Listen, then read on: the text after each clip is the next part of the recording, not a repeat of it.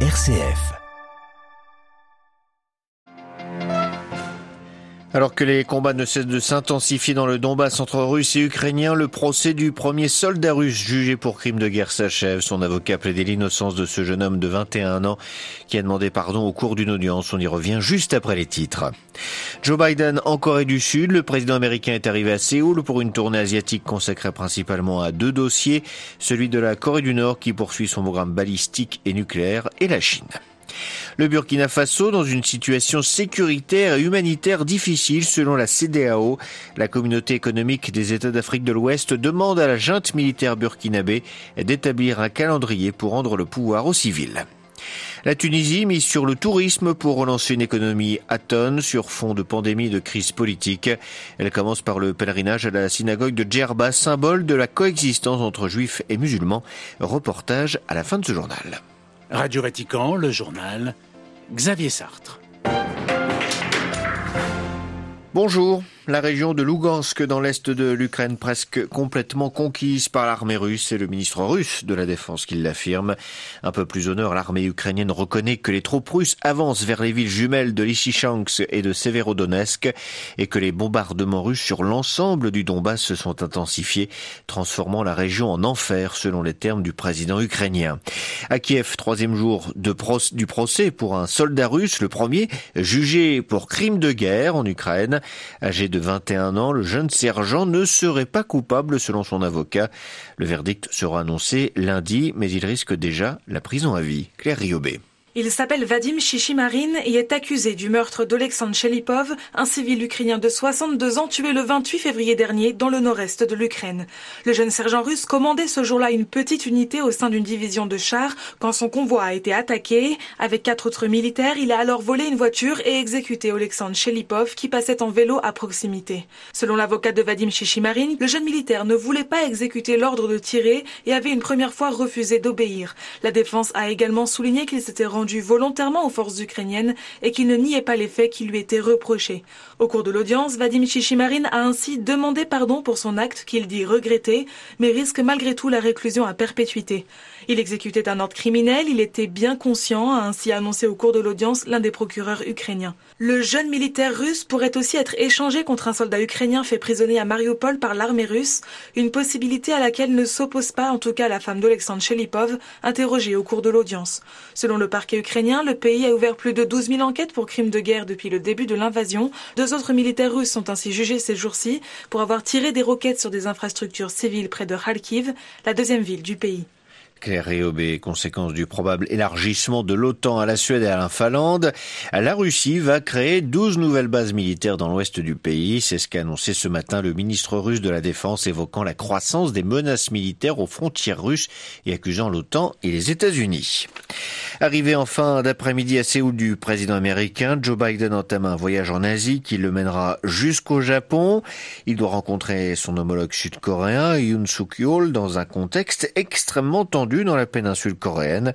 En effet, après 16 séries de tirs de missiles depuis le début de cette année, la Corée du Nord pourrait profiter de la venue de Joe Biden pour mener une nouvelle provocation. À Séoul, Louis.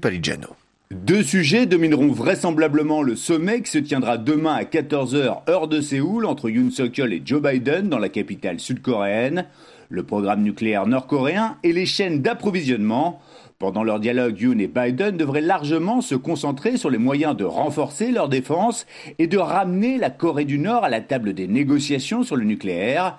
La première visite du président américain en Corée du Sud intervient sur fond d'inquiétude autour d'un essai nucléaire ou de missiles balistiques intercontinental nord-coréen. Au cas où Pyongyang procéderait à une provocation majeure pendant le séjour de Biden, Séoul et Washington ont d'ores et déjà annoncé que les deux dirigeants prendraient immédiatement le commandement des forces combinées de leurs pays respectifs. Sur le plan économique, les deux hommes visiteront aujourd'hui une usine de puces Samsung et Yoon devrait annoncer la participation de la Corée du Sud au cadre économique de l'Indo-Pacifique. Une initiative proposée par Biden pour garantir notamment des chaînes d'approvisionnement sûres et établir les règles de l'économie numérique. Cette décision devrait être scrutée par Pékin. En effet, de nombreux observateurs estiment que le projet vise à exclure la Chine des chaînes d'approvisionnement mondiales. Assez Louis Paligiano pour Radio Vatican. L'Irlande appelle le Royaume-Uni à négocier avec l'Union européenne sur les dispositions post-Brexit en Irlande du Nord. C'est la seule manière de résoudre la crise qui sévit en Ulster, selon le Premier ministre irlandais Michael Martin. Mardi, Londres avait menacé de ne plus respecter les accords signés avec Bruxelles à l'issue de la sortie du Royaume-Uni de l'Union européenne. Cet après-midi, la composition du, nouveau gouvernement français doit être dévoilée. Annonce ce matin de l'Elysée, quatre jours après la nomination d'Elisabeth Borne au poste de première ministre.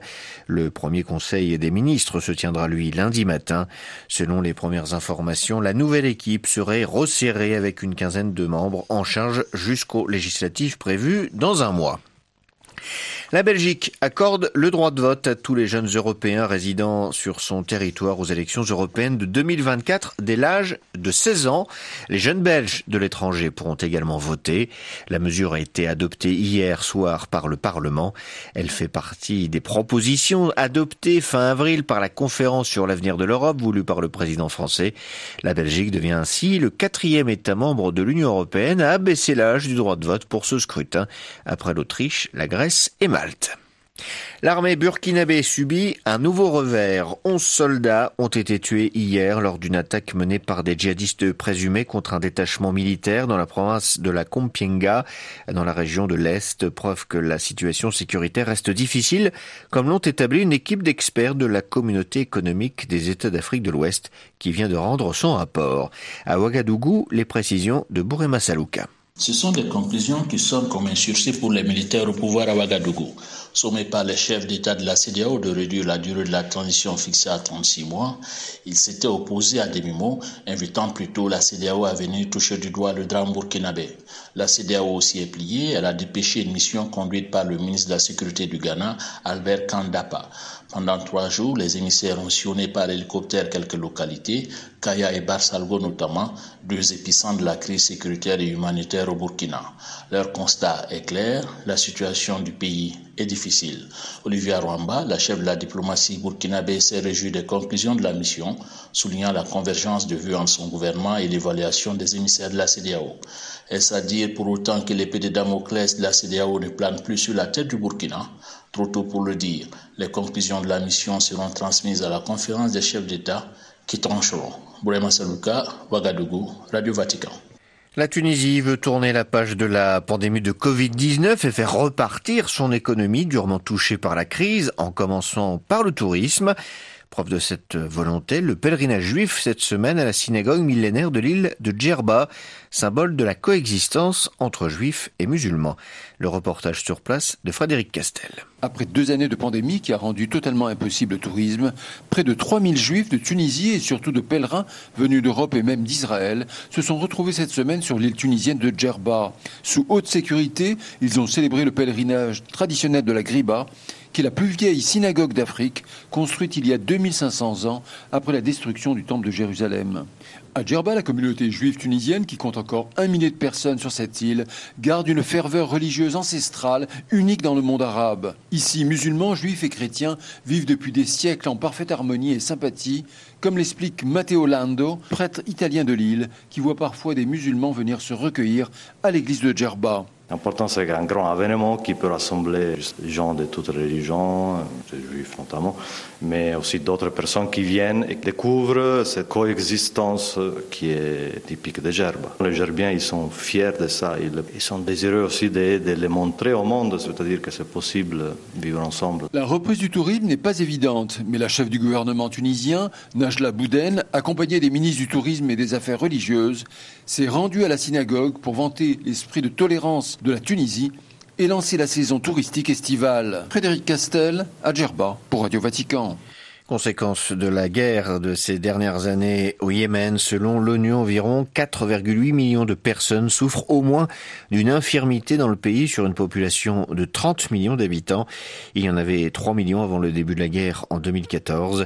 L'ONG Handicap International s'alarme de l'augmentation exponentielle de ces handicapés et de leur précarité.